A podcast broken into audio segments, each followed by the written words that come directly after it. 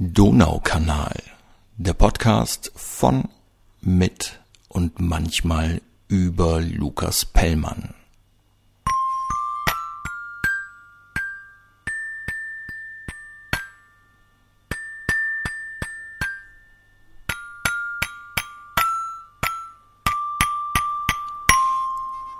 Ja, ja, da kuscheln sie sich unter einem Regenschirm zusammen, die lieben kleinen Entlein am Ufer des Donaukanals. Herzlich willkommen zu Ausgabe Nummer 7 von Donaukanal, gleichbedeutend zu Ausgabe Nummer 7 der Hängenden Spitze Spezialedition. Wir nähern uns also so langsam dem Ende dieser Spezialgeschichte.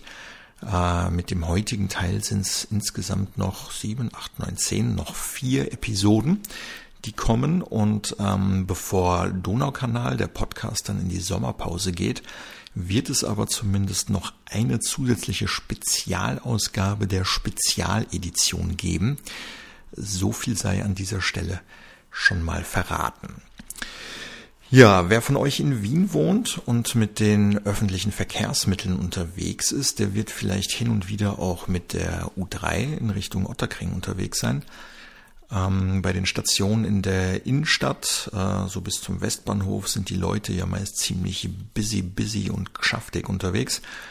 Äh, wenn man dann weiterfährt hinterm Westbahnhof, wird es meist ein bisschen gemütlicher, finde ich äh, steigt man dann in der Station Jonstraße aus und ähm, stellt man sich auf diese riesigen langen Rolltreppen, die einen bis ganz nach oben führen. Also nicht bis ins Zwischengeschoss zum Meißelmarkt, sondern wirklich bis ganz rauf ans Tageslicht an der Oberfläche. Ähm, dann umwabert einen dieser äh, immer gleiche Geruch des benachbarten Burgerbraters. Ähm, und die Leute sind zwar auch da mitunter geschäftig, aber irgendwie ein bisschen anders als auf der Marie-Hilfer Straße zum Beispiel oder im ersten Bezirk. Äh, da rennen sie hier ähm, zum 10a zum Beispiel, wenn der ein paar Meter weiter äh, wieder mal einem davonfährt oder sie unterhalten sich, während sie am Weg zum äh, Fitnesspalast in der Jungstraße sind oder irgendwer fährt irgendwen an, weil irgendwer irgendwem was Blödes hinterher gesagt hat. Äh, aber alles nicht auf bös, sondern eher auf so eine äh, coole, lässige Art. Ich mag das. Äh, verlässt man dann den äh, Platz, auf dem man ausgespuckt wird von der U-Bahn äh, und geht die Hütteldorfer Straße ein bisschen stadteinwärts, also bergab, äh, vorbei an einem Second-Hand-Händler. Second-Hand-Händler. Second-Hand-Händler. Wenn man das fünfmal ganz schnell hintereinander sagt, ist das ein, ist das ein, äh, kommt man da durcheinander, verhaspelt man sich. Second-Hand-Händler, Second-Hand-Händler, Second-Hand-Händler, Second-Hand-Händler, Second-Hand-Händler. Das funktioniert nicht wirklich. Äh, also kommt man vorbei, äh, also geht man vorbei an diesem Second-Hand-Händler und an äh, Pamelas Beauty-Salon und einigen anderen, mitunter auch gut duftenden Geschäftslokalen. Und dann steht man irgendwann vor einer, vor, vor einem Gemeindebau ist es, glaube ich, mit der Hausnummer 81a. Und öffnet man da unten im Erdgeschoss die Tür und geht hinein dann äh, fühlt man sich plötzlich in eine Oase der Ruhe versetzt. Äh, obwohl vielleicht gerade direkt neben einem Kinder vor sich hin kudern oder zwei kleine Mädchen äh, sich über mehrere Meter Entfernung etwas zurufen äh, oder eine Mutter nach ihrem Sohn ruft. Aber dank der Bücherregale, die es hier zuhauf gibt, nimmt man das Ganze irgendwie überhaupt nicht so laut wahr. Äh, und ich weiß nicht, wie es euch damit geht, aber ich finde ja, dass äh, Bücherregale ein perfekter Geräuschedämmer sind, weil sie alle Geräusche äh, herrlich schlucken. Und äh, Bücherregale gibt's an diesem Ort, über den ich jetzt gerade spreche, tatsächlich einige, denn hier befindet sich die Kinderbücherei der Weltsprachen. Die Kinderbücherei der Weltsprachen, das ist eine spezialisierte Zweigstelle der Bücherei in Wien. Das war früher mal eine ganz normale Zweigstelle äh, mit, ich glaube, einem Osteuropa-Schwerpunkt. Und 2015 hat man das dann nach einer riesig großen Bücherspende mit äh, fremdsprachigen Kinderbüchern in die Kinderbücherei der Weltsprachen verwandelt. Und ähm, hier finden äh, Kinder und natürlich Erwachsene auch äh, Bücher und CDs und DVDs und äh, andere Medien äh, in fast jeder Sprache der Welt, egal ob weiß nicht, Finnisch, Koreanisch, Chinesisch, was auch immer es alles gibt. Ähm, wirklich ganz, ganz viele Bücher, ist total super. Und dazu gibt's ähm, mehrere gemütliche Leseplätze, wo man auf Sitzsäcken oder auf Sesseln äh, einen Blick in die Bücher werfen kann. Ähm, und wer meine Insta-Story in der letzten Woche verfolgt hat, äh, die Sitzsäcke dort sind, glaube ich, wesentlich besser gesichert als unserer hier zu Hause, den Pellmann Junior vor ein paar Tagen kurzerhand mal ein bisschen ausgeleert hat. Aber das nur am Rande. Äh, was ich jedenfalls in der Kinderbücherei der Weltsprachen besonders faszinierend fand, ist eine Wand, äh, auf der sich Kinder mit Handabdrücken verewigt haben. Äh, und neben die Handabdrücke haben sie ähm, jene Sprachen verewigt, die sie selbst oder die bei ihnen in der Familie äh, gesprochen werden. Von Maltesisch über Somalisch, Bulgarisch, äh, Südtiroler Dialekte, Vorarlberger Dialekte, äh, war da ein buntes Potpourri an Sprachen dabei. Äh, und hier bekommt man echt ein tolles Gefühl dafür, welche grandiose Sprachenschatz da in Wien schlummert. Und äh, Expertinnen und Experten betonen ja immer wieder, wie wichtig es ist, die eigene Muttersprache gut zu beherrschen, um in der Folge dann auch andere Sprachen, äh, vielleicht auch Deutsch, lernen zu können. Und einen perfekteren Ort, um als Kind die Fähigkeiten der eigenen Muttersprache zu verbessern, äh, während man gleichzeitig sogar noch in ein deutschsprachiges Kinderbuch hineinschnuppern kann, den gibt es wohl in Wien nicht. Und vielleicht sollte man die Integrationsministerin von der ÖVP mal hierher schicken, äh, damit sie in Zukunft vielleicht weniger Angst vor Kindern mit nicht deutscher Muttersprache hat. Wenn ihr mehr über die Kinderbücherei der Weltsprachen und das dort äh, ziemlich coole, engagierte, tätige Team rund um äh, die Leiterin Alexandra Djakovic erfahren wollt, dann äh, schaut mal auf meinem Bücherblog vorbei www.booksinvienna.at. Da gibt's einen Beitrag dazu. Und äh, wenn nicht gerade Corona oder eine andere Pandemie das Veranstaltungsprogramm äh, der Büchereien zum Stillstand bringt oder durcheinander wirft, dann äh, gibt's über die Veranstaltungen in der Kinderbücherei der Weltsprachen ziemlich viele Anknüpfungspunkte, wo man einfach mal vorbeischauen kann. Also große Empfehlung von mir, nicht nur äh, für jene von euch, die im 15. Bezirk oder in der Nähe wohnen, sondern generell äh, und insbesondere auch für all jene, die äh, selbst über keinen Migrationshintergrund verfügen. Wirklich sehr spannend und fein dort. Ja, Sprache ist natürlich auch für mich als Autor eine ständige Begleiterin. Ähm, meine ersten Berührungspunkte mit Fremdsprachen hatte ich, glaube ich, äh, da habe ich noch in Deutschland gewohnt und war wahrscheinlich so sieben, acht Jahre alt ähm, und war während eines äh, Sommerurlaubs im Salzkammergut. Äh, früher, als ich ein Kind war, wurden alle Urlaube im Salzkammergut verbracht. Sommer, Herbst, Ostern, äh, sonstige freie Tage wurde alles am Attersee verbracht. Und im äh, Sommerurlaub oder in einem Sommerurlaub war ich äh, in einem Fußball-Sommercamp und dort wurde ich von den einheimischen Kindern unter anderem mit dem Wort Orchkatzelschworf konfrontiert. Das war damals ähm, sowas wie der Elchtest für Biefkes, äh, die in Österreich akzeptiert werden wollten. Äh, ich befürchte, das ist heute noch relativ ähnlich. Und ähm, damals habe ich das erste Mal so richtig gecheckt, dass man sich im Österreich-Urlaub zwar als gebürtiger Deutscher der, äh, dass man sich da halt verständlich machen kann äh, und dass man die gleiche Sprache mehr oder weniger spricht, dass es aber doch so manch feine Unterschiede äh, in der Sprache gibt. Und das habe ich dann natürlich noch viel stärker gemerkt, als ich dann als Elfjähriger äh, nach Wien umgezogen bin, äh, beziehungsweise von meinen Eltern umgezogen wurde nach Wien äh, und hier in die Schule gegangen bin Da war ich in meiner Klasse damals eines von zwei, ich glaube von zwei, maximal drei Kindern mit Migrationshintergrund. Äh, hört sich jetzt vielleicht seltsam an, wenn man eigentlich dieselbe Sprache spricht.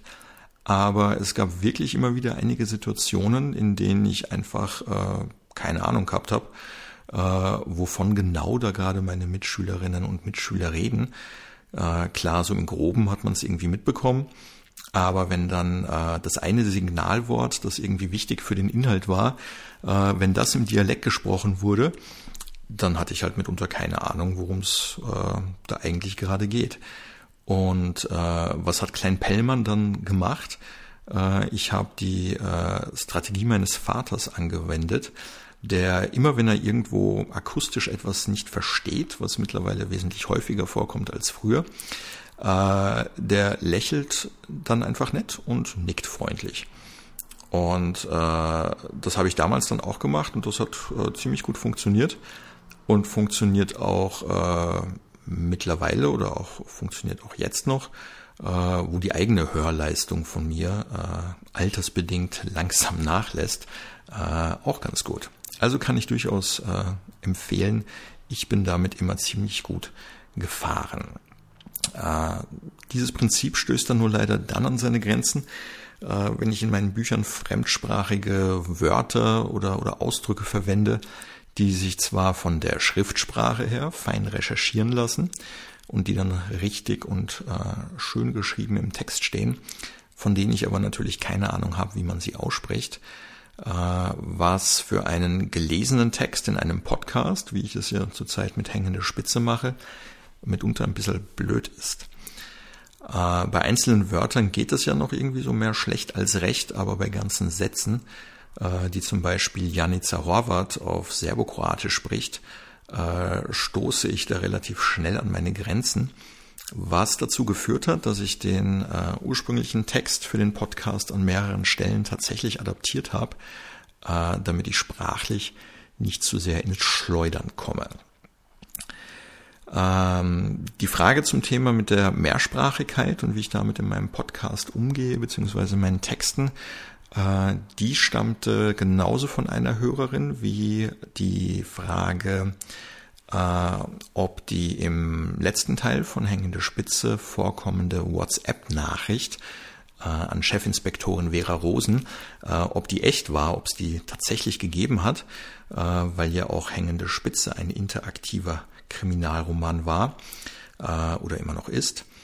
Und äh, ja, die WhatsApp-Message, äh, die war echt, die hat es damals tatsächlich gegeben. Ähm, ich hatte ja während des Schreibprozesses die Leserinnen und Leser dazu aufgefordert, dem ähm, Ermittlerteam äh, via E-Mail oder WhatsApp äh, unter die Arme zu greifen. Und äh, die besagte Message war tatsächlich ein Ermittlungstipp von einer Leserin, äh, die diesen Tipp an Chefinspektorin Vera Rosen per WhatsApp geschickt hat.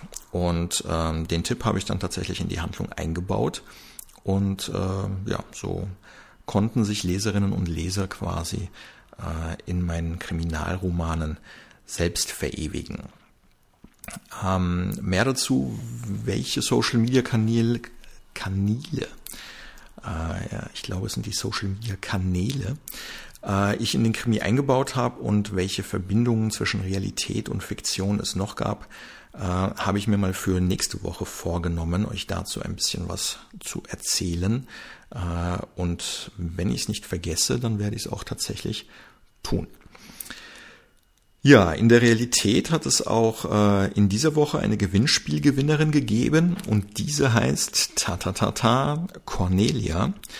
Äh, ich werde mich noch bei ihr rühren und sie fragen, was für ein Motiv ich für sie malen darf. Ähm, Martin, der Gewinner aus der Vorwoche, hat sich übrigens dann ein Gemälde von einer Stadion-Fankurve äh, eines unterklassigen Fußballvereins in Deutschland gewünscht. Äh, und ich bin schon sehr gespannt, was ich für Cornelia malen darf. Auch in dieser Woche äh, könnt ihr ein Kugelschreibergemälde von mir gewinnen. Und die dazu passende Gewinnfrage lautet, wie heißt der Hund von Vera Rosen? Heißt er A. Eros, B. Johnny oder C. Luca. Schickt eure Antwort bis zum nächsten Donnerstag. Das ist, wenn heute der 19. Juni ist, dann ist das wahrscheinlich der 25. Juni. Äh, also bis zum 25.06.2020 ähm, per Direct Message via Instagram oder Facebook oder einfach als E-Mail an donaukanal.lukaspellmann.at und äh, schon habt ihr eine Chance auf ein Kugelschreibergemälde aus der äh, Feder beziehungsweise aus der Hand von äh, Lukas Pellmann. Ähm, es ist, glaube ich, nicht zu viel gesagt, wenn ich äh, jetzt sage, dass das Gemälde sind, die in ihrem Wert auf jeden Fall steigen werden und wo man wahrscheinlich sich so in 20, 30 Jahren, äh, wenn man das verkauft, äh, sich mindestens ein, ein Eigenheim davon kaufen kann. Also ich würde euch empfehlen, damit zu tun. So, und ähm, während jetzt über mir, neben mir, irgendwo in diesem Wohnhaus äh, jemand mit dem Bohrer hantiert und irgendwas, äh, irgendein Loch bohrt oder sonst was macht. Ich weiß nicht, ob man das im Hintergrund hören kann oder nicht. Ich fühle mich gerade ein bisschen wie am äh, Zahnarztstuhl, äh, während gebohrt wird. Ich aber gleichzeitig rede was etwas seltsam ist. Auf jeden Fall, bevor wir jetzt mit dem nächsten Teil von Hängende Spitze weitermachen, gibt's noch die kurze Zusammenfassung dessen, was in der Vorwoche passiert ist. Ähm, auf der Beerdigung von Ivica Horvath spricht Chefinspektorin Vera Rosen, nämlich Elfi Schelevi, darauf an, dass sie ja am Tatabend längere Zeit mit dem Ivica telefoniert hat, sprich mit dem Mordopfer. Ähm, Elfi tut das aber ab, äh, da sei es um nichts Wichtiges gegangen, nur um ein verlorenes Geldbörsel oder so, das er für sie suchen sollte. Ähm, dann äh, findet Rauschebart Tepser, der äh, Kollege von Vera Rosen und Moritz Ritter, im Bild mit den Wasserfällen der Slunica äh, so viel zum Thema Fremdsprachen und Pellmann. Äh, in diesem Bild bzw. im Bilderrahmen findet er eine versteckte Liste mit mysteriösen Buchstaben und Zahlencodes, wo niemand weiß, was es damit auf sich hat. Und Seeler offenbart Moritz, dass er auf ihn wegen Trixie eifersüchtig ist, woraus man auch ein hübsches Mordmotiv stricken könnte, weil Ivica ja mit dem äh, nicht mit dem, sondern eher mit der Trixie zusammen war. Und, besonders wichtig, Vera fehlen nur noch 24 Bickeln, bis sie ihr Panini-Sammelalbum voll hat. Tata, tata. So, genug geredet, jetzt wird gelesen. Mein Name ist Lukas Pellmann und die Geschichte, die geht so. Samstag, 28. Mai. Tag 16. Sieg mit mindestens zwei Toren Unterschied, sagte Augenthaler. Ach was, das geht in die Verlängerung, tönte Matthäus.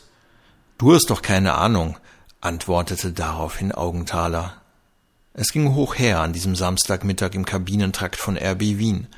Vor lauter Diskutieren um den Ausgang des Spiels vergaßen einige fast darauf, sich umzuziehen. Schluss jetzt, Jungs, rief Coach Herberger seine Spieler zur Ordnung. Über das Champions League Finale könnt ihr euch nach unserem Match gegen die TSG Vienna noch genug den Kopf zerbrechen. Bis dahin heißt es volle Konzentration auf unser letztes Gruppenspiel. Das Match gegen die TSG war die dritte Partie dieses Samstages. Den Spieltag hatte Grün-Weiß Wien eröffnet, das sich mit Trainer Pepe Schedevi auf der Bank 1 zu 0 gegen Alemannia Wien durchsetzen hatte können. Der Ausgang des zweiten Gruppenspiels zwischen dem Hernalser SC und dem ASK Alt-Erla war für den Sieg in Gruppe A somit nicht mehr von Relevanz.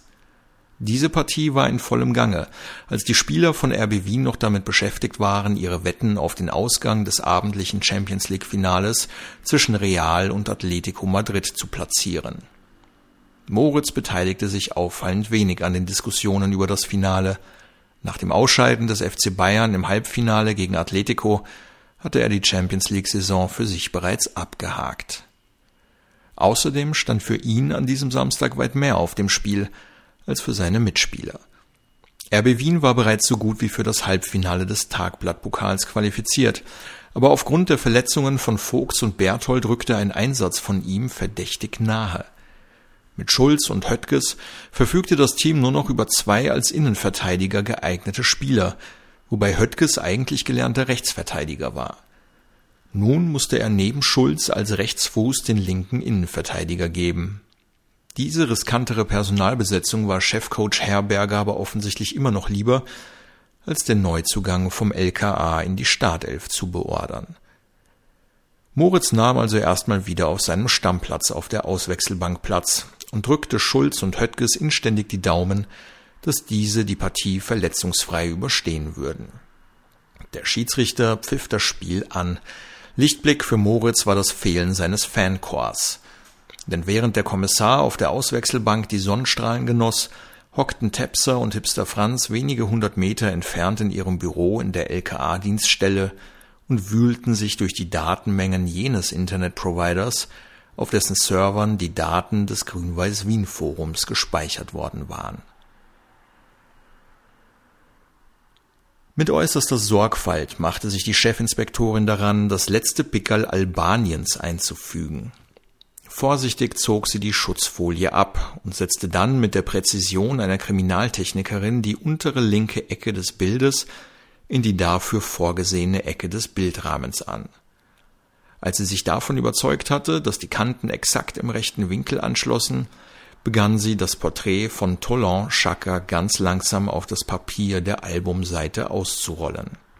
Mit gespitzten Lippen saß sie da und verrichtete Millimeter Schwerstarbeit, als das Handy läutete und sie aus ihrer Konzentration riss. Gefangen in einer Zwickmühle zwischen Klebepräzision und dienstlichem Pflichtbewusstsein Sie hatte aus dem Augenwinkel gesehen, dass der Name Jakob Tepser auf dem Display zu sehen war, klebte sie das Pickerl in einem Zug in das Panini-Sammelalbum und nahm den Anruf entgegen. Vielen Dank auch, sagte sie muffelig zu Tepser. Was ist denn los? fragte er sie. Ach nichts, sagte Vera verärgert. Hätte sie ihm den Grund genannt, hätte sie wohl nicht viel mehr als einen spöttischen Lacher geerntet. Warum rufst du an? Franz und ich sind die ganze Nacht an der Auswertung der Daten gesessen. Wir haben uns hier nicht wegbewegt, so wie du es angeordnet hast. Komm zum Punkt, Jakob, sagte Vera ungeduldig. Ja, ja, wir haben uns also auf die Zugangsdaten rund um den 12. Mai konzentriert und konnten schließlich vier User identifizieren.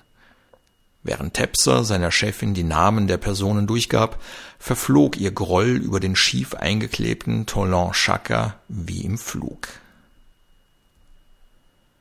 Zur Halbzeit führte RB Wien mit 1 zu 0 gegen die TSG Vienna. Das Spielverlagerungstraining unter der Woche schien sich ausgezahlt zu haben, denn Seeler konnte den Ball nach einer schönen Flanke von rechts außen ungehindert einköpfen. Sehr gut, Jungs, wir dürfen aber nicht nachlassen. Wir wollen unsere Gruppe unbedingt ungeschlagen als Tabellenführer beenden, damit sich unser Gegner im Halbfinale schon vorab in die Hosen macht. Also jetzt nachlegen. Wir dürfen uns nicht damit begnügen, die knappe Führung nur zu verteidigen sagte Coach Herberger in seiner Halbzeitansprache. Mit einem gemeinschaftlichen Ha, Ho, He, R, B, W, bei dem alle Hände im Kreis übereinander gelegt worden waren, schrie sich das Team in Stimmung und verließ wieder die Kabine. Wir wollen den Cola sehen, wir wollen den Cola sehen, wir wollen, wir wollen, wir wollen den Cola sehen, Moritz hatte es sich gerade wieder auf seiner Auswechselbank gemütlich gemacht, als er die zum Katzenchor geformten Stimmen der Assistenten Franz Purk und Jakob Tepser von der kleinen Tribüne hinter sich vernahm. Er stand auf und sah sich um. Die beiden standen im rechten Bereich der Tribüne. Offensichtlich hatten sie es doch noch rechtzeitig zum Beginn der zweiten Halbzeit ins Stadion geschafft. Tepser war an seinem Rauschebart gut zu erkennen, Hipster Franz trug ein grünes Kappall und stand gleich daneben. Tepser hatte ein Bier in der Hand, Hipster Franz hielt krampfhaft einen Hotdog fest. Mit der jeweils freien Hand schwangen sie durch die Luft und sonderten dazu gemeinsam ihre Anfeuerungsrufe für Kommissar Moritz Ritter, alias Cola, ab. Ist er leicht fett, der mit dem Kapperl? fragte einer der Assistenztrainer, der neben Moritz auf der Auswechselbank saß. Der Kommissar vermied es, sich zu positionieren und schüttelte nur den Kopf. Glücklicherweise beschwerten sich ziemlich bald die Zuschauer hinter den beiden, weil sie sich durch das Rumgehopse in ihrer Sicht beeinträchtigt fühlten. Die Spieler von RB Wien hatten sich die Worte von Coach Herberger zu Herzen genommen und übten gleich nach Wiederanpfiff mächtig Druck auf ihre Gegenspieler aus. Es war daher nur eine Frage der Zeit, bis das 2 zu 0 fiel. In der 58. Spielminute war es soweit. Netzer verwandelte einen Freistoß über die aus vier Gegenspielern geformte Mauer hinweg direkt ins Tor. Seeler und Höttges per Kopf schraubten, jeweils nach einem Eckball, das Ergebnis schnell auf 4 zu 0 in die Höhe. Gerade als es sich Moritz, beruhigt über seinen Nichteinsatz in seinem Sportsessel in der 80. Spielminute richtig gemütlich eingerichtet hatte, geschah das für ihn Unfassbare. In einem Laufduell mit dem gegnerischen Stürmer wurde Höttges vom Gegner unsanft zur Seite gestoßen. Der Abwehrspieler von RB Wien knöchelte unglücklich mit dem rechten Fuß um und blieb mit schmerzverzerrtem Gesicht liegen. Kurz darauf war klar, dass er nicht mehr weitermachen konnte. Coach Herberger sah mit verzweifeltem Gesicht zu Moritz. Cola, mach dich fertig. Du kommst jetzt rein. Sonntag, 29. Mai. Tag 17. RB Wien hatte das Spielgeschehen fast über die gesamten 90 Minuten unter Kontrolle. Lediglich die Einwechslung von Kohler in der 82. Minute schien das Mannschaftsgefüge durcheinander zu bringen. Aus dieser Verunsicherung heraus fiel der Anschlusstreffer zum 1 zu 4 durch Nicholson, dem ein kapitaler Fehler von Kohler vorausgegangen war. RB-Coach Herberger ist zu wünschen, dass er bis zum Halbfinale am kommenden Samstag eine Lösung für die durch die Verletzung entstandenen Löcher in der Abwehr finden wird. Das ist doch eine bodenlose Frechheit, sagte Moritz hörbar erregt und faltete die Zeitung zusammen. Der Teller mit dem herrlich duftenden Kaiserschmarrn stand unberührt neben ihm auf dem Tisch. Luca machte sich berechtigte Hoffnung darauf, dass die Portion vielleicht in seinem Napf landen könnte. Dieser Schmierfink hat doch keine Ahnung. Der war bei dem Spiel wahrscheinlich gar nicht dabei und hat sich stattdessen in Vorfreude auf die Übertragung des Champions League Finales im VIP-Bereich den Bauch vollgeschlagen. Als wenn dieses depperte Stadtderby zwischen Real und Atletico wichtiger gewesen wäre als unser Match gegen die TSG. Warum regst du dich denn so darüber auf? Du tust ja fast so, als ob du tatsächlich Fußballer wärst und dir schlechte Kritiken deine Karriere ruinieren könnten. Vera konnte Moritz Aufregung nicht nachvollziehen. Immerhin handelte es sich lediglich um einen Undercover-Einsatz. Wenn Moritz in der Zeitung aufgrund seiner Polizeiarbeit kritisiert oder, so wie im vergangenen Herbst, nach einer missglückten Pressekonferenz durch den Kakao gezogen worden wäre, dann hätte sie das eher nachvollziehen können. Da geht's ums Prinzip, sagte Moritz. Ich wette mit dir, dass dieser Reporter in seinem Leben noch nie gegen den Ball getreten hat, geschweige denn eine ganze Abwehr zu dirigieren hatte. Wie bitte? Vera war sich nicht sicher, ob sie richtig gehört hatte. Du hast eine Abwehr dirigiert? Ja, ohne mich wäre der ganze Laden auseinandergeflogen. Für Vera gehörten Dirigenten ins Konzerthaus, aber nicht auf den Fußballplatz. Also ich finde ja, dass wir eigentlich wichtigere Dinge zu besprechen hätten, versuchte die Chefinspektorin das Thema zu wechseln und ihren Kollegen zu beruhigen. Was gibt es Wichtigeres als Fußball? erwiderte Moritz. Dieser Spruch hätte auch vom inhaftierten Grün-Weiß-Wien-Fan Edi Bauer stammen können, dachte sich Vera. Der Mord an Ivica Horvath zum Beispiel? Der ist ja schon geschehen, daran können wir jetzt auch nichts mehr ändern, begann Moritz sein rhetorisches Rückzugsgefecht. Dass ausgerechnet Seeler es war, der die Stimmung gegen Ivica Horvath im Online-Forum von Grün-Weiß Wien ordentlich anheizte, ist echt ein starkes Stück, sagte Vera. Ein Spieler von RB Wien, der zu einer Aktion gegen seinen eigenen Mitspieler aufruft, das ist ja sogar mir als Anti-Fußball-Fachfrau klar, dass sich das nicht gehört. Der Fall ist doch sonnenklar, schlussfolgerte Moritz. Die Tatsache, dass Seeler unter einem Pseudonym aktiv dazu aufgerufen hatte, dem zu RB Wien gewechselten Ivica Horvath eine Abreibung zu verpassen, sprach für den Kommissar eine mehr als deutliche Sprache. Seeler wollte mit dieser Aktion einen lästigen Konkurrenten loswerden, auf und neben dem Platz, resümierte Moritz seine Ausführungen. Aber er musste doch damit rechnen, dass das irgendwann rauskommen könnte. Sagt dir der Name Max Fluse etwas? fragte Moritz seine Chefin. Diese verneinte, jemanden mit diesem seltsamen Namen war ihr tatsächlich kein Begriff. Max Fluse war in Deutschland ein richtiger Fußballstar. Blöderweise tauchten eines Tages Chatnachrichten mit einem Video von seinem besten Stück auf. Was hat das denn jetzt mit unserem Fall zu tun? unterbrach ihn Vera. Was ich dir damit sagen will, ist, dass Fußballer, vor allem Stürmer, in der Regel nicht dazu tendieren, zu viel nachzudenken.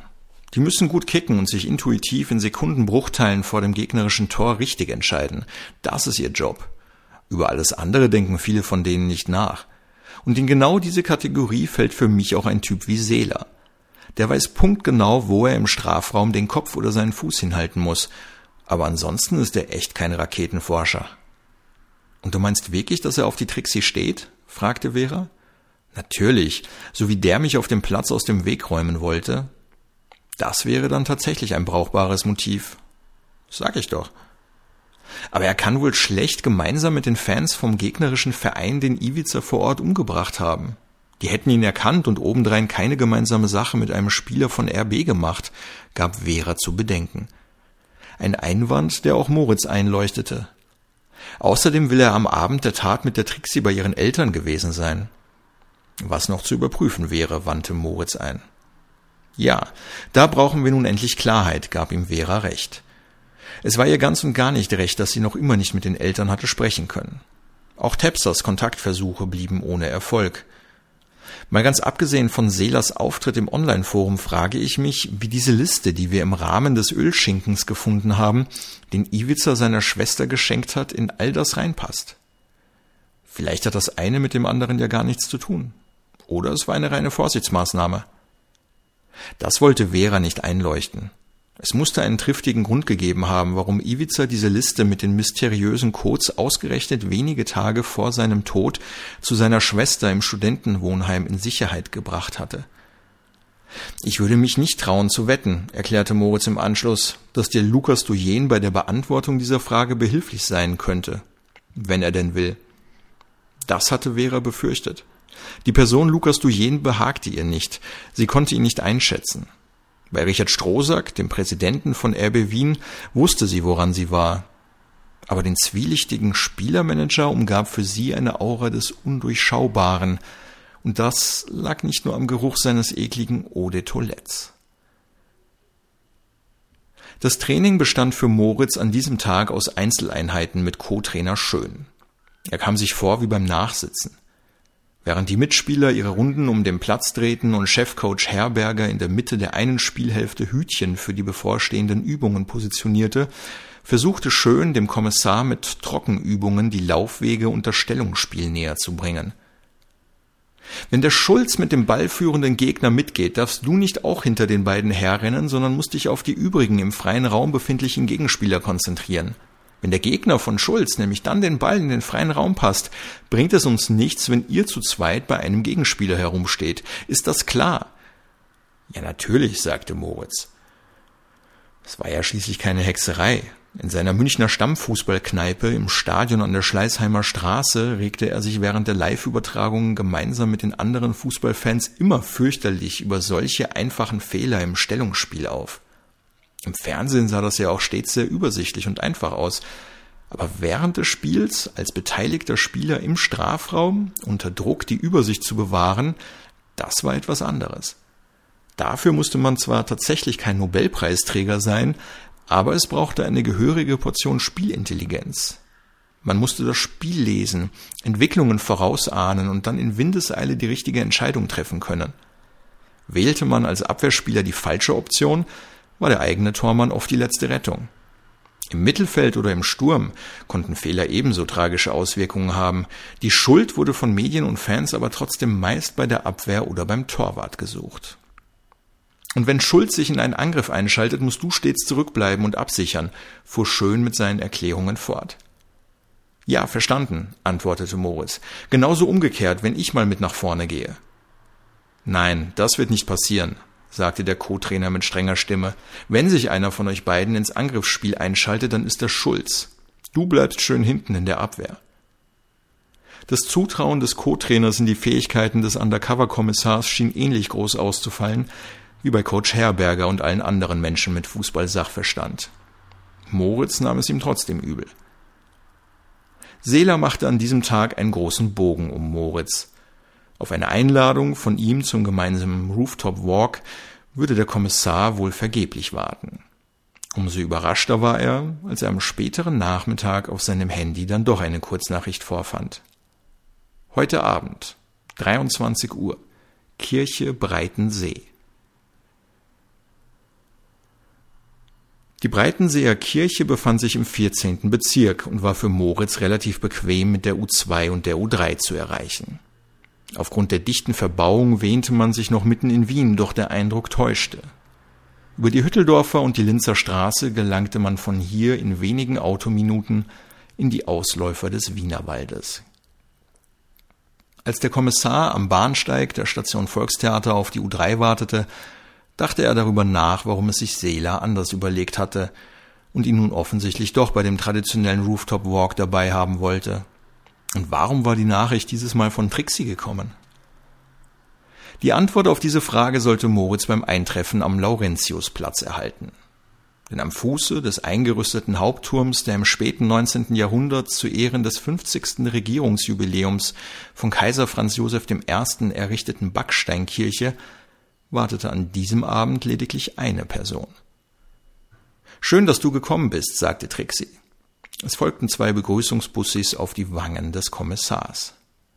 Wo sind denn die anderen? fragte Moritz verdutzt. Heute gibt es keine anderen, antwortete sie. Komm mit. Eines der Absperrgitter rund um den eingerüsteten Kirchturm war nicht mit den anderen verbunden, so dass beide durch eine schmale Öffnung ungehindert durch die Absperrung schlüpfen konnten. Über die Stiegen des Baugerüsts gewannen sie sehr schnell an Höhe. Bereits als sie die Hälfte der Höhendifferenz hinter sich hatten, wurden sie mit einem grandiosen Blick über die Dächer belohnt. Nach 20 Minuten waren Trixie und Moritz ganz oben angekommen. Herrlich, oder? fragte sie ihn, als sie am obersten Gerüstelement standen und die Aussicht über das nächtliche Wien genossen. Die hell erleuchteten Straßenzüge und die daraus resultierenden Kreuzungen formten Xe in das ansonsten in Dunkelheit daliegende Häusermeer. Atemberaubend, pflichtete Moritz ihr bei. Ich wollte schon so lange hierauf. Im Herbst sollen die Renovierungsarbeiten abgeschlossen sein, dann kommt man hier nicht mehr so einfach hin, erzählte Trixie. Den Stephansdom sah man von hier aus einer ganz anderen Perspektive. In großer Entfernung waren auch Donau City und Donauturm sowie die Hochhäuser am Wienerberg zu sehen. Siehst du die dunkle Linie? fragte Trixie und zeigte auf eine nach Norden verlaufende dunkle Schlange. Ja, sagte Moritz. Das ist die Strecke der S-Bahn. Sie verbindet die westlichen Bezirke Wiens miteinander und endet am Handelsquai. Deshalb nennt man sie auch Vororte-Linie. Wenn du ihr von hier ein Stückchen aus folgst, kannst du einen größeren dunklen Fleck erkennen. Dort, sagte sie und streckte ihren Arm aus. Siehst du ihn? Ja, sagte Moritz und hoffte, dass er unter all den dunklen Flecken denselben ausgemacht hatte, den auch seine Begleiterin meinte. Das ist der Hanalser Friedhof. Die S-Bahn führt direkt daran vorbei. Beide verharrten in einem Moment der Stille. Dann machte Moritz einige Fotos für seinen Instagram-Account. Der Kommissar versuchte, sich Trixie und Ivica gemeinsam vorzustellen, wie sie miteinander umgegangen waren, ob es eine liebevolle Beziehung gewesen war, ob sie glücklich gewesen waren und welche Rolle Seela in dieser Ménage à trois gespielt haben könnte. Warum sind die anderen heute nicht dabei? durchbrach er schließlich die Stille. Auf die hatte ich keine Lust, sagte Trixie. Ich hab dem Seeler gesagt, dass ich meine Tage habe was früher im Turnunterricht in der Schule schon funktioniert hat, funktioniert bei Typen wie Seeler zum Glück auch heute noch genauso. Trixie lachte in sich hinein. Moritz wäre es nicht im Traum eingefallen, sich in der Schule unter einem Vorwand vor dem Sportunterricht zu drücken. Sehr viel nötiger hätte er praktikable Ausreden für den Mathe- oder Deutschunterricht gebraucht. Ich hatte mich schon gewundert. Der Seeler war in den letzten Tagen so komisch zu mir. Ach, vergiss den Seeler. Der ist manchmal ein komischer Kauz. Ein komischer Kauz, der dich ganz gut findet, antwortete Moritz. Ja, davon träumt er aber auch nur. Und wovon träumst du? Ehemann, zwei Kinder, Haus mit Garten, sagte Trixie, ohne lange nachzudenken. Dann lachte sie. Der Wind wehte ihnen hier oben ordentlich um die Ohren. Trotzdem hatten sie es sich zwischenzeitlich auf einem der Gerüstbretter gemütlich gemacht. Ihre Beine ließen sie hoch oben in der Penzinger Luft baumeln. Das Holz der Bretter machte einen wesentlich vertrauenserweckenderen Eindruck, als es die morschen Bretter des Wasserturms in der Freudenau getan hatten. Das wird doch heutzutage von einem erwartet. Familie gründen Eigenheim, alles andere wird nicht akzeptiert. Und war der Iwitzer für das andere offen? Anfangs schon, ja, antwortete Trixie. Später dann nicht mehr? Lass uns bitte nicht mehr von der Vergangenheit reden. Das ödet mich an. Okay, sagte Moritz, der gerne noch ein bisschen tiefer in Trixis Vergangenheit eingetaucht wäre. Montag, 30. Mai. Tag 18. Mission accomplished, sagte Andrea Zelinka und lehnte sich entspannt in ihren Sessel. Hündin Cleo blickte mindestens genauso zufrieden drein wie ihr Frauchen. Die Ermittlungen im Fall Ivica Horvath können wir dann wohl abschließen, erklärte Zelinka zwecks Erklärung ihrer Gemütslage und blickte entspannt in die zur Teestunde am ovalen Besprechungstisch versammelte Runde. Wieso denn das? fragte Vera erstaunt. Weil wir den Täter haben. Du erinnerst dich, Vera? Edi Bauer. Natürlich erinnerte sich die Chefinspektorin an Edi Bauer.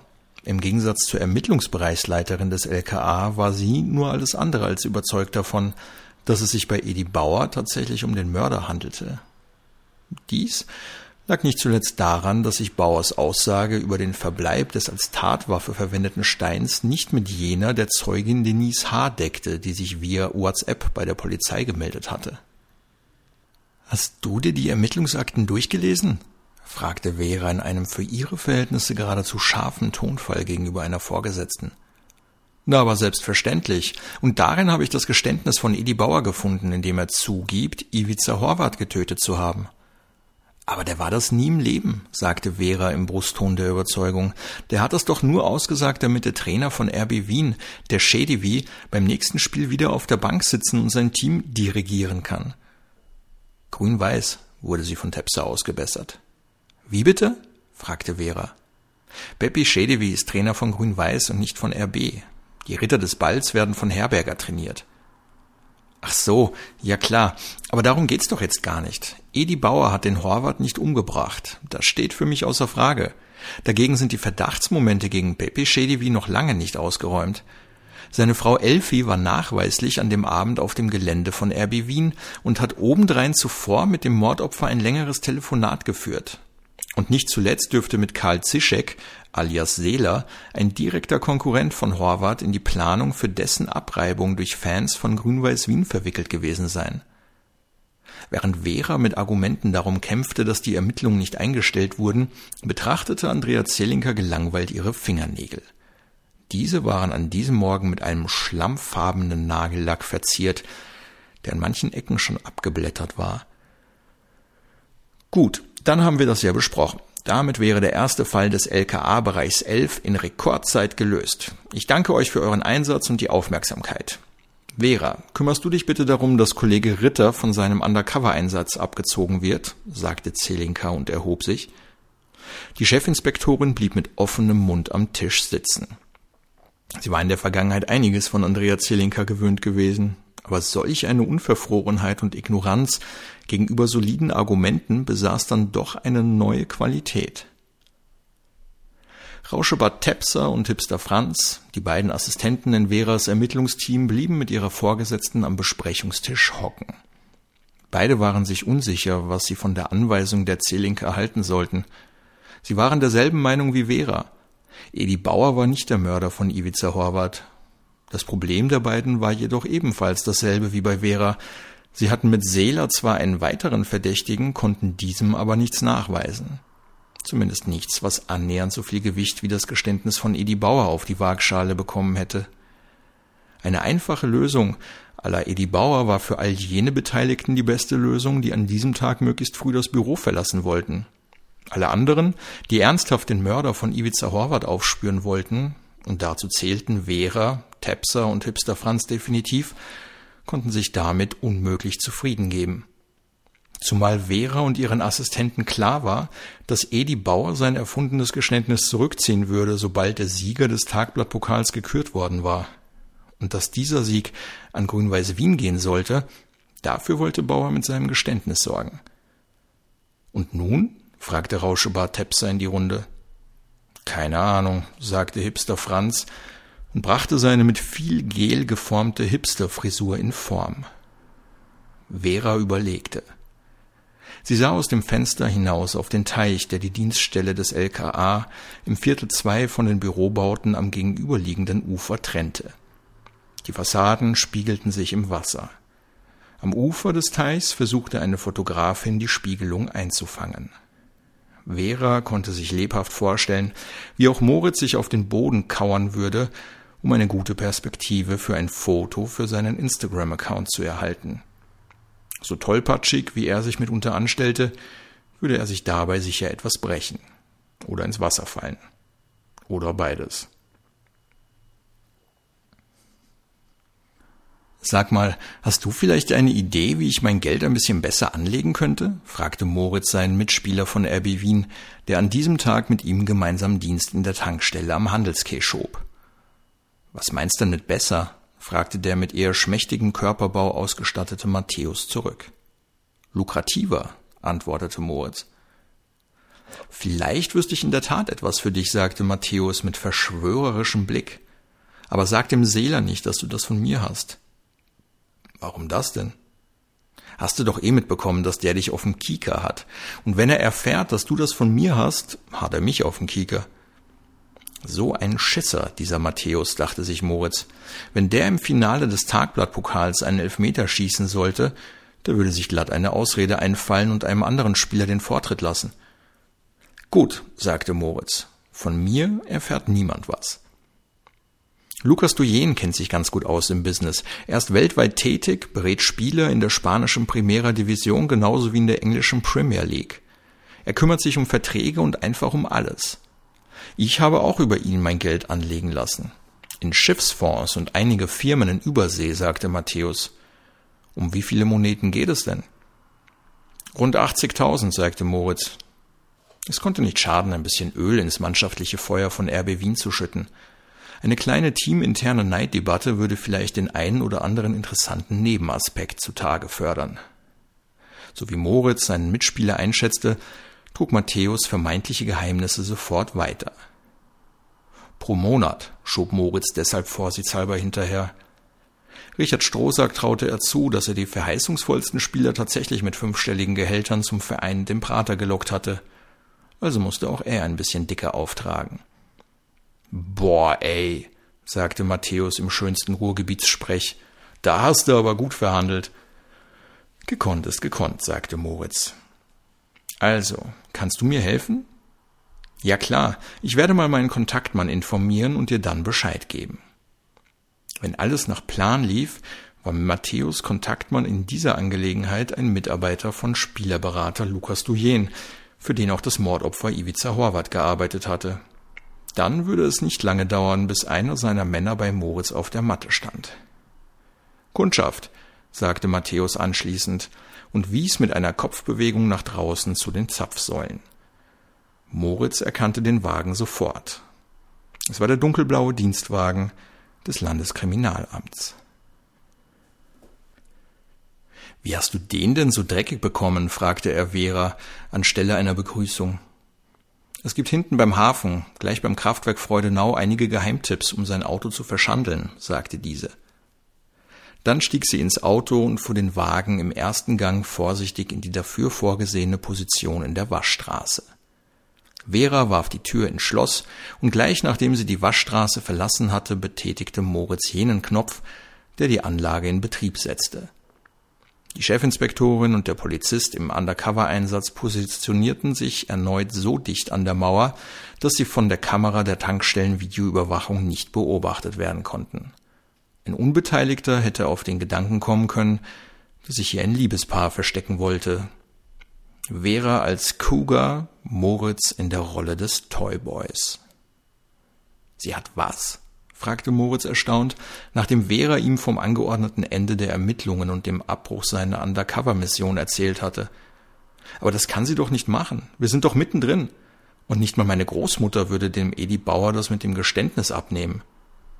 Niemand nimmt ihm das ab. Außer der Zelinka. Aber das auch nur, weil sie sich für den ersten abgeschlossenen Mordfall unserer Dienststelle feiern lassen will. Das kann sie ja in zwei Wochen auch noch haben, erklärte Moritz. Mir brauchst du es nicht sagen. Ich bin ganz deiner Meinung. Du musst zum Bauer ins Gefängnis und ihn davon überzeugen, dass er dieses Geständnis zurückziehen soll. Das ist unsere einzige Chance. Geh bitte, das glaubst du wohl selbst nicht. Der wird damit schön bis nach dem Finale von diesem Pokalwettbewerb warten, damit wir dem Pepe Schedewi nicht wieder auf den Zahn fühlen. Dann setz ihn halt unter Druck, sagte Moritz. Das wird bei dem doch nichts bringen. Dann muss uns etwas anderes einfallen. Das Restaurant Brevis in der Schmelzgasse war an diesem Abend gut besucht. Ah, die Frau Chefinspektorin, begrüßte Doyen Vera.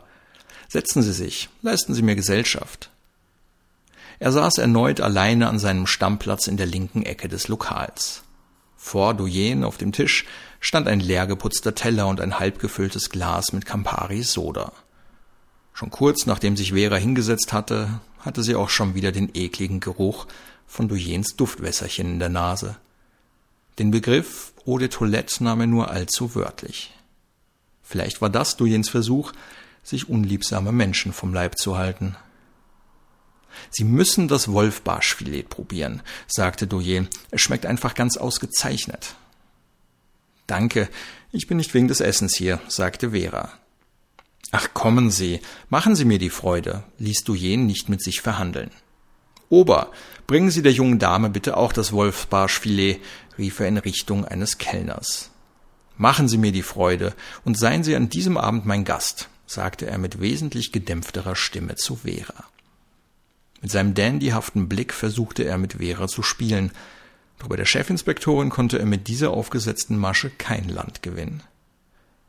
Eine Essenseinladung darf ich von Ihnen nicht annehmen, und das wissen Sie ganz genau, blieb Vera standhaft. Aber wer will denn da so genau sein? Wissen Sie was? Ich verrat Sie auch nicht. Das ist sehr liebenswürdig von Ihnen. Trotzdem, ich kann darauf nicht eingehen. Sie wünschen? Sagte der eilig herbeigekommene Kellner. Für mich nur ein Soda Zitronen, sagte Vera, bevor der nach Toilette duftende Spieleberater zu Wort kommen und ihr die ganze Speisekarte rauf und runter bestellen konnte. So bescheiden, kommentierte Doyen Veras Wahl. Was man von Ihnen ja nicht gerade behaupten kann, entgegnete Vera. Na na, das ist aber nicht sehr charmant. Ich bin auch nicht hier, um Ihnen charmant zu tun, sagte die Chefinspektorin. Kennen Sie das hier?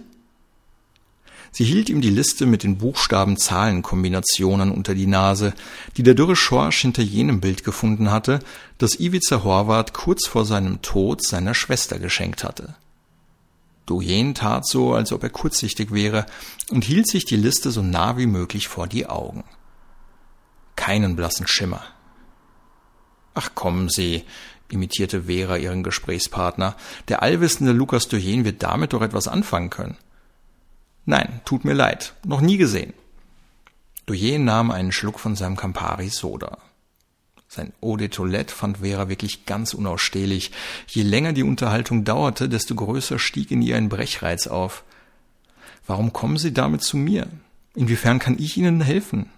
Ich habe diese Listen noch nie zuvor gesehen und ich kann Ihnen nicht sagen, was all diese Buchstaben und Zahlen zu bedeuten haben. Vielleicht hat jemand Schiffe versenken gespielt. Keine Ahnung. Vera ließ sich nicht aus der Ruhe bringen und fuhr mit dem Finger weiter von Spalte zu Spalte.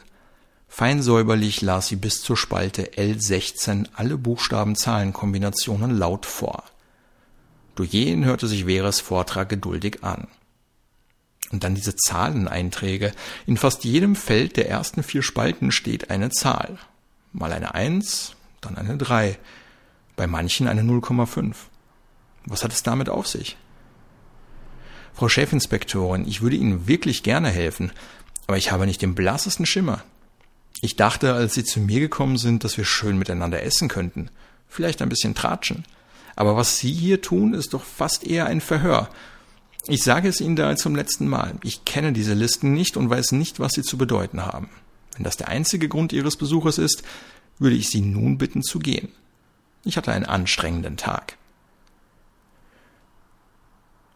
Lukas Duyen würde noch viele anstrengende Tage erleben, dachte sich Vera, als sie die Tür zum Brevis hinter sich geschlossen hatte und wieder auf der Schmelzgasse stand.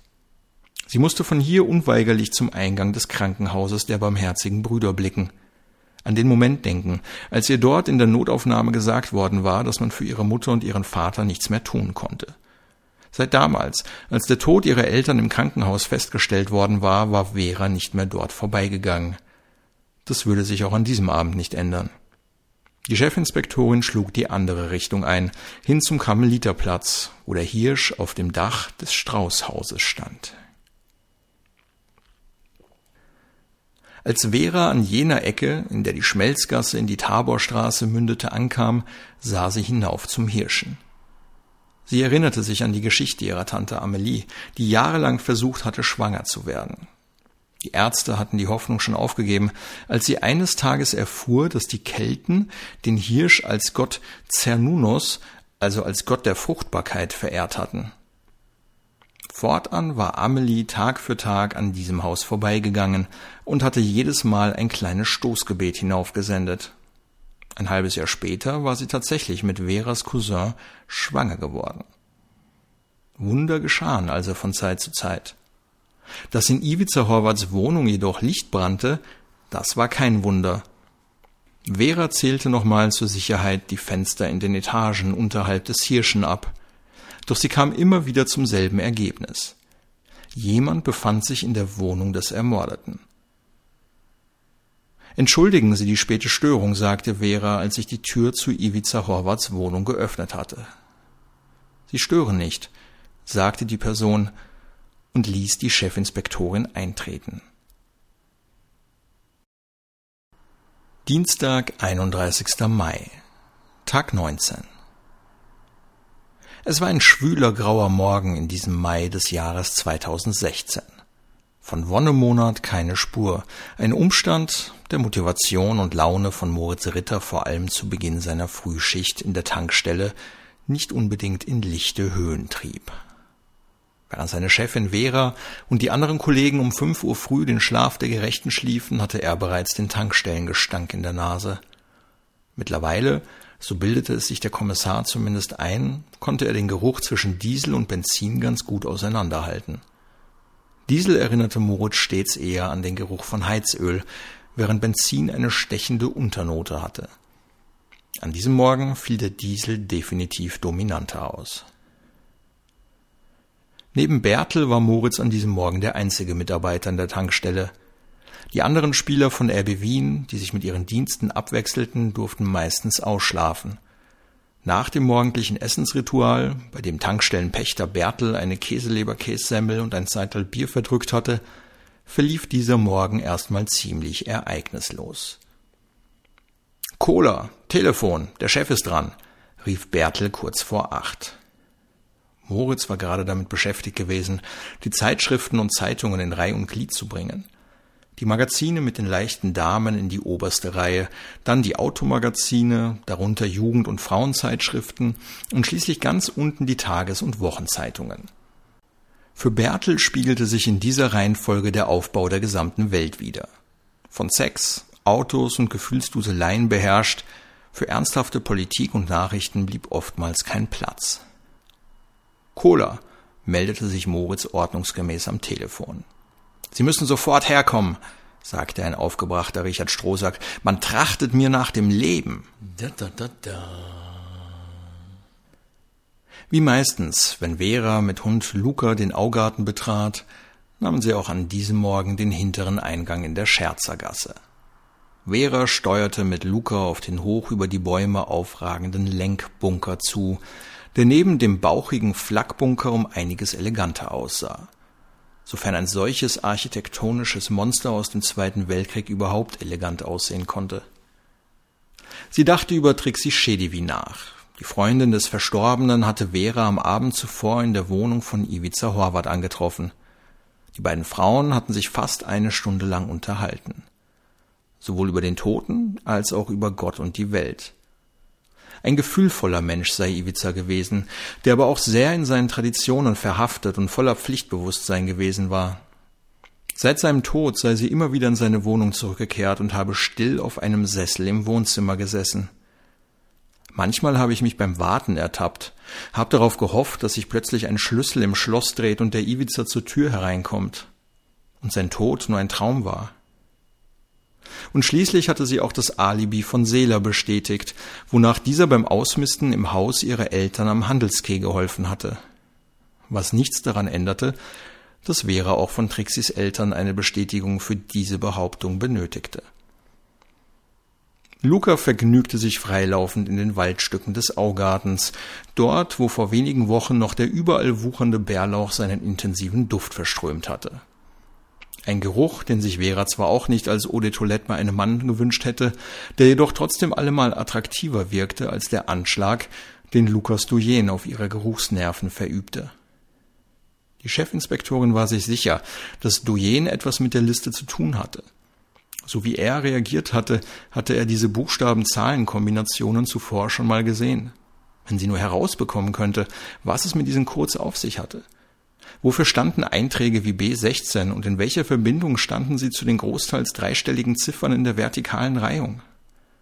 Veras Überlegungen wurden vom Klingeln ihres Handys unterbrochen. Düdlü, düdlü. Moritz war am anderen Ende der Leitung und bat seine Chefin auf schnellstmöglichem Wege zum Vereinsgelände von RB Wien in der Rustenschacher Allee zu kommen. Die Heinestraße bildete direkte Verbindung zwischen Augarten und Prater. Die breit angelegte Allee, an deren beim Augarten gelegenen Abschluss der Lili-Grün-Platz lag, war die eine Hälfte der Verbindungsallee zwischen dem Schloss Augarten und dem Lusthaus im Prater. Hätte es den Praterstern mit seinem Kreisverkehr nicht gegeben, man hätte zwischen Augarten und Lusthaus hin und her flanieren können, ohne auch nur einmal abbiegen zu müssen. Und doch unterschied sich die Heinestraße mit ihren etwas schäbigen Gebäuden auf mannigfaltige Art von der von Joggern frequentierten Hauptallee, im grünen Prater.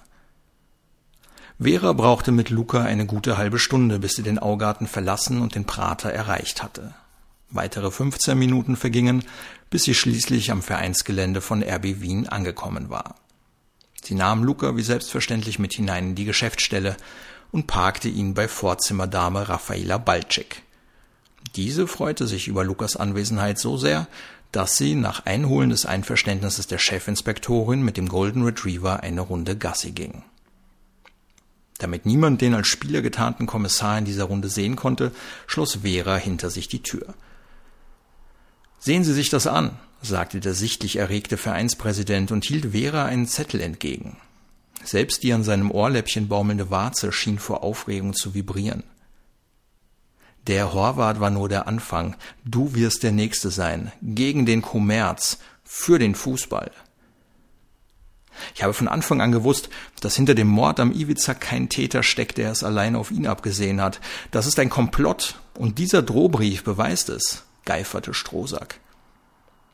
Vera sah zu Moritz, der neben dem wuchtigen Holzschreibtisch stand. Hinter ihm hing eine der mächtigen Wildschweintrophäen an der Wand. Die Augen des Keilers blickten leer in den Raum hinein. Die Chefinspektorin wandte ihren Blick zurück zum Brief, den sie immer noch in den Händen hielt. Die Buchstaben, aus denen die Sätze geformt waren, waren aus einer Zeitung ausgeschnitten und anschließend zu neuen Wörtern zusammengesetzt worden. Wie gelangte dieser Brief zu Ihnen? fragte die Chefinspektorin. War heute Morgen in meiner Post unfrankiert, der Täter muss also hier auf dem Gelände gewesen sein, hier in meiner unmittelbaren Nähe. Was hätte nicht alles passieren können, wenn er mich angetroffen hätte? Ich bin dem Tod gerade noch mal von der Schippe gesprungen. Wir werden den Brief untersuchen lassen. Vielleicht finden wir den ein oder anderen Hinweis auf den Urheber, sagte Vera in abgeklärtem Tonfall. Ist Ihnen sonst etwas aufgefallen in letzter Zeit? Fühlen Sie sich beobachtet oder gab es andere seltsame Vorkommnisse? Außer dem gewaltsamen Tod meines besten Spielers, meinen Sie? erwiderte Strohsack verwundert. Nein, aber allein dieser Brief ist ja wohl seltsam genug, finden Sie nicht? Jedenfalls habe ich Landespolizei-Vizepräsident Foki sofort informiert.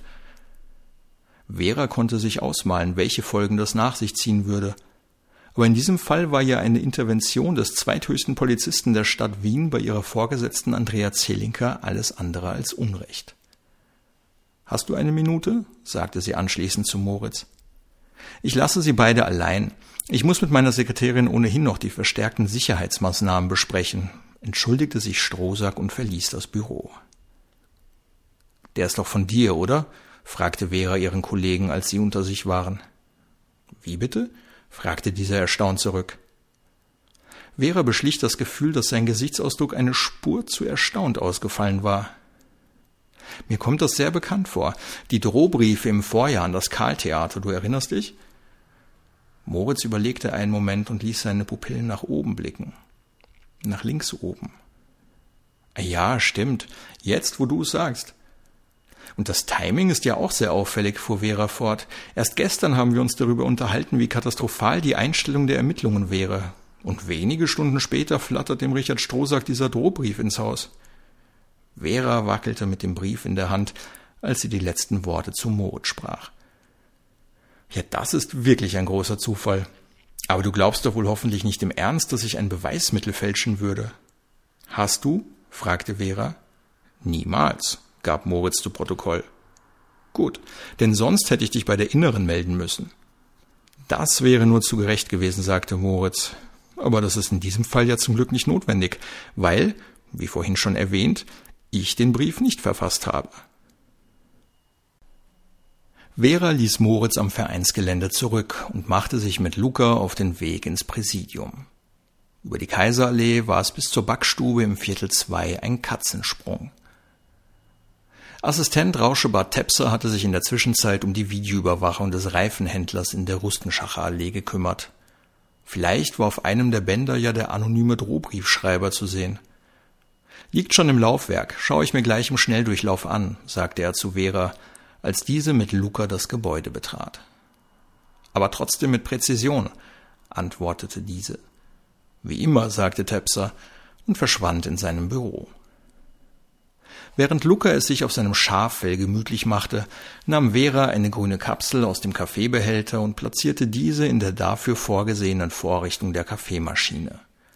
Anschließend betätigte sie den Schließmechanismus. Es folgte ein beruhigendes Surren. Der Kaffee floss in Moritz rot-weiße Tasse mit dem Logo des FC Bayern. Anschließend setzte sich die Chefinspektorin auf ihren Platz und nahm einen ersten Schluck des heißen Getränks. Kurz darauf läutete das Telefon. Ring, ring, Auf dem Display erkannte ring, Vera, dass es sich um einen hausinternen Anruf handelte. Vera, hast du einen Moment? Fragte Andrea Zelinker. Ja klar, ich komme kurz rüber, sagte Vera in der Hoffnung, der Einsamkeit im vom Moritz verlassenen Büro kurz entkommen zu können. Nein, nicht nötig. Ich bin ohnehin am Sprung und schau kurz bei dir vorbei, sagte die Leiterin des Ermittlungsbereichs.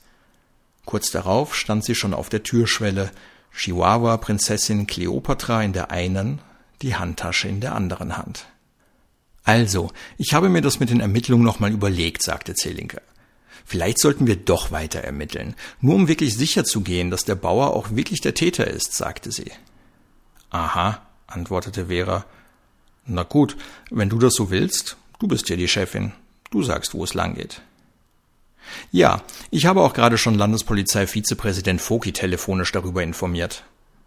Vera konnte sich lebhaft ausmalen, wer hier wen am Telefon über die Weiterführung der Ermittlungen informiert hatte. Jedenfalls, fuhr Andrea Zelinka fort, wo ich jetzt schon mal bei dir bin, hast du vielleicht ein paar Gummibärlis für mich?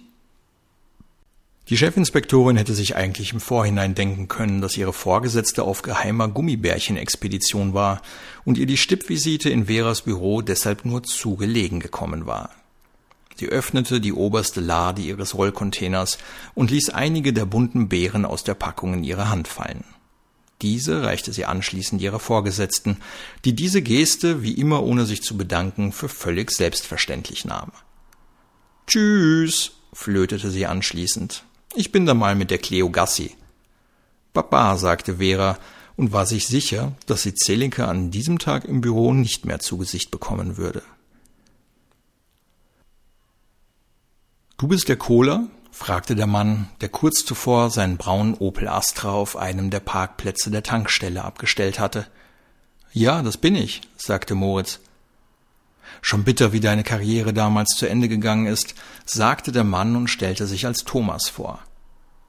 Moritz war irritiert. Zum einen fand er es ungewöhnlich, dass besagter Thomas ihn auf das Karriereende des früheren deutschen Nationalspielers Jürgen Kohler ansprach, mit dem er außer dem Namen nichts gemein hatte. Zum anderen hatte Moritz keinen Schimmer, wie die Karriere des echten Jürgen Kohler beendet worden war.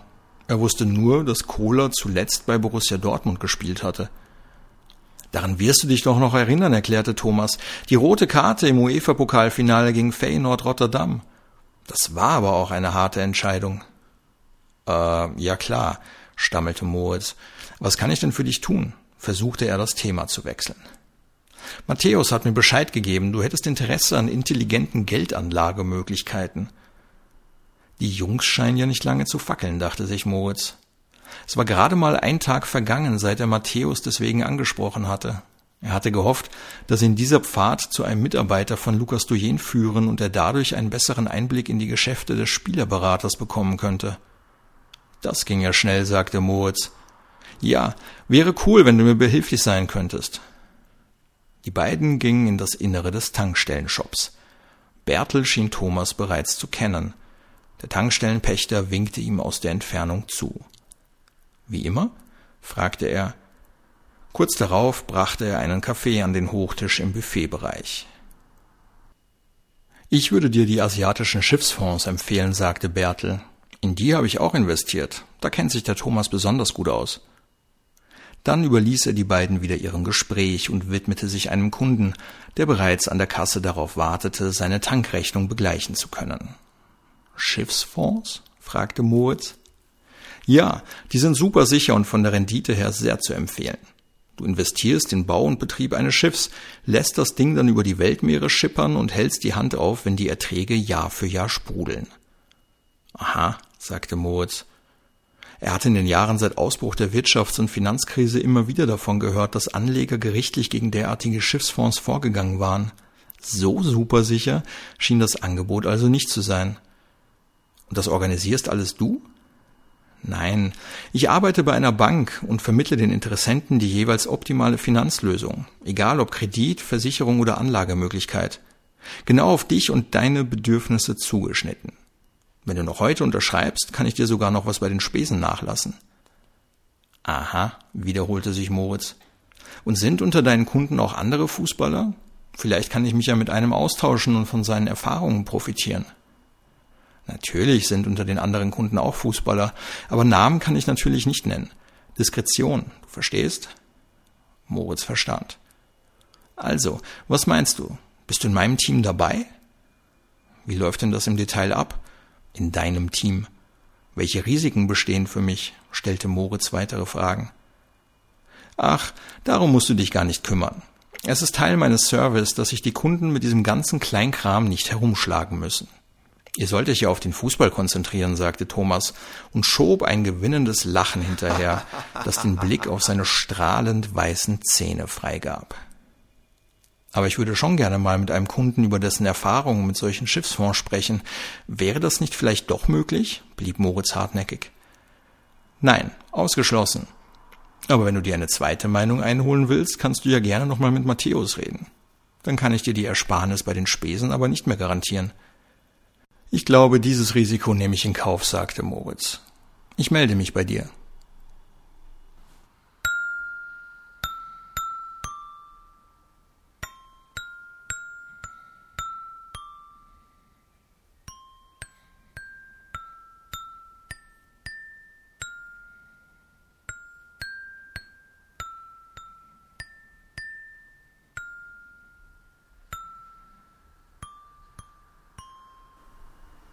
Das war es für heute.